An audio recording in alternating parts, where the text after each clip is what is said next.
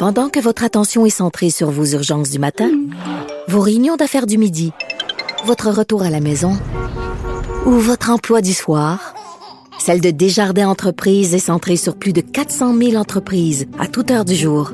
Grâce à notre connaissance des secteurs d'activité et à notre accompagnement spécialisé, nous aidons les entrepreneurs à relever chaque défi pour qu'ils puissent rester centrés sur ce qui compte, le développement de leur entreprise.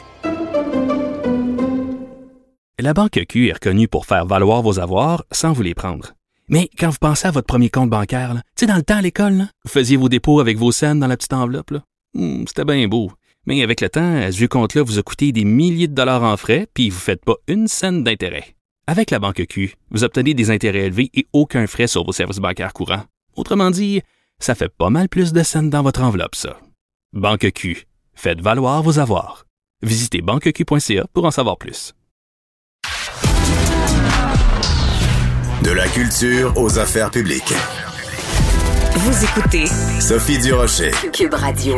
Hier soir, c'était la 94e cérémonie des Oscars, marquée évidemment par cette claque monumentale de Will Smith à Chris Ross, mais pas que. Il y a plein de choses aussi intéressantes qui se sont passées hier soir. On va en parler avec Maxime Demers, qui est journaliste cinéma au Journal de Montréal, Journal de Québec. Bonjour Maxime. Bonjour. Est-ce que toi aussi, tu as pensé quand tu as vu cette claque de Will Smith à Chris Rock que c'était arrangé avec le gars des vues? Ben, sur le coup, oui. Là. Euh, ça, ça ressemblait à ça. Euh, Il y, a souvent des, des, des, des, des, choses comme ça, des gags de montée qui sont faites dans des galas, hein, avec des humoristes, euh, surtout avec des, des, humoristes, des gens comiques comme ces deux-là, normalement.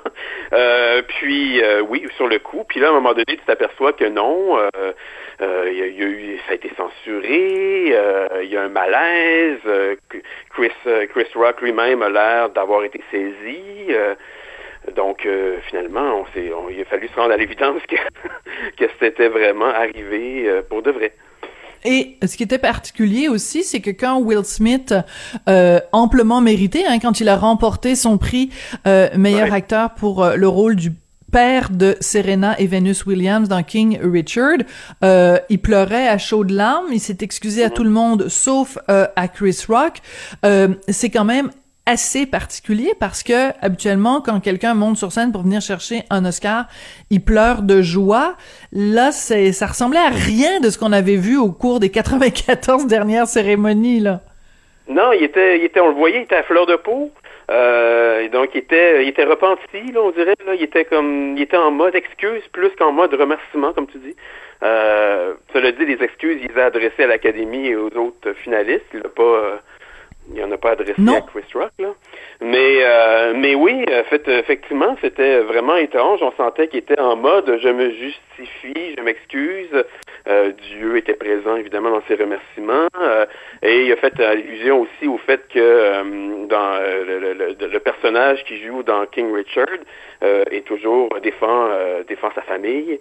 Et c'est ce qu'il venait de faire lui-même avec avec sa femme. Donc, euh, donc oui, c'était c'était étrange. C'était vraiment étrange. Puis ce que ce que je trouve vraiment dommage quand ça arrive, là, c'était la même chose aussi il y a cinq ans avec l'histoire du de la mauvaise enveloppe là. Oui. euh, c'est que ça Pour vient enlever oui. le, le, le, les projecteurs sur les gagnants. Là. Voilà. On va parler, bon. De quoi on va parler cette semaine? Ben de ça. Oui, et c'est très et c'est très dommage et disgracieux. Donc parlons de cinéma puisque j'ai un cinéphile au bout de la ligne.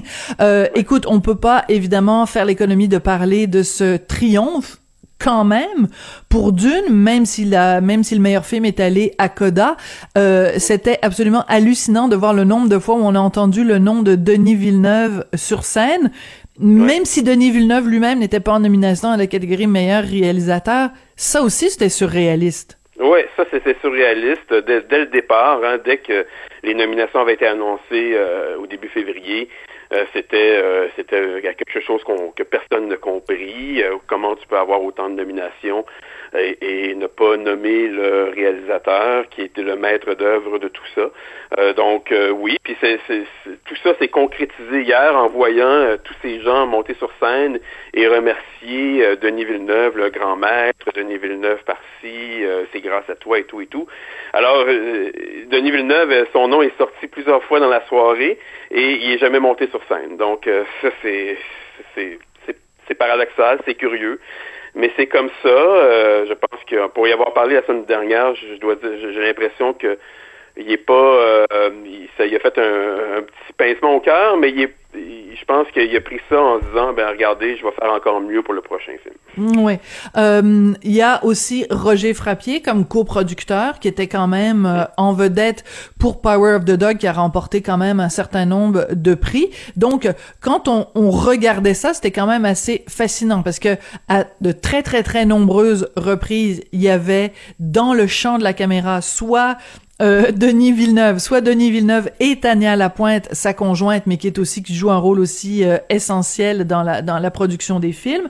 T'avais la caméra qui était sur Roger Frappier et sur sa conjointe Caroline Dumas qu'on connaît comme restauratrice ici à Montréal. Bref, on avait comme l'impression d'être euh, d'être au restaurant l'Express sur la rue Saint-Denis, puis on était aux Oscars. Non, mais sérieux, il y avait comme un côté étrange. Il y, avait un petit peu de nous, il y avait un petit Québec là-dedans, là. Ah oui, absolument, absolument. C'est quand même assez.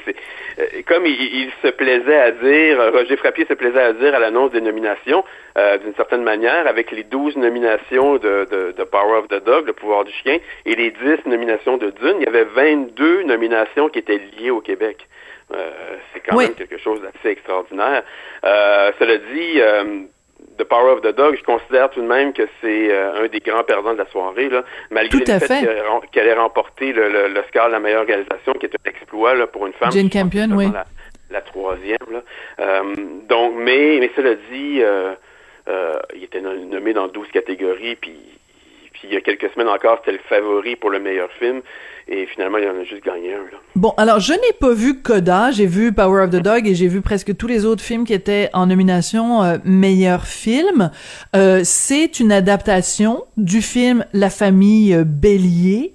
Euh, mm-hmm. La différence, la grande différence avec La famille Bélier, c'est que Karine Viard et et son l'autre comédien dont j'oublie le nom n'étaient pas des voilà, merci, ne sont pas euh, euh, euh muets, ne sont pas sourds, pardon, alors que là c'était Marley Matlin, donc évidemment, donc on a confié les rôles à des comédiens sourds.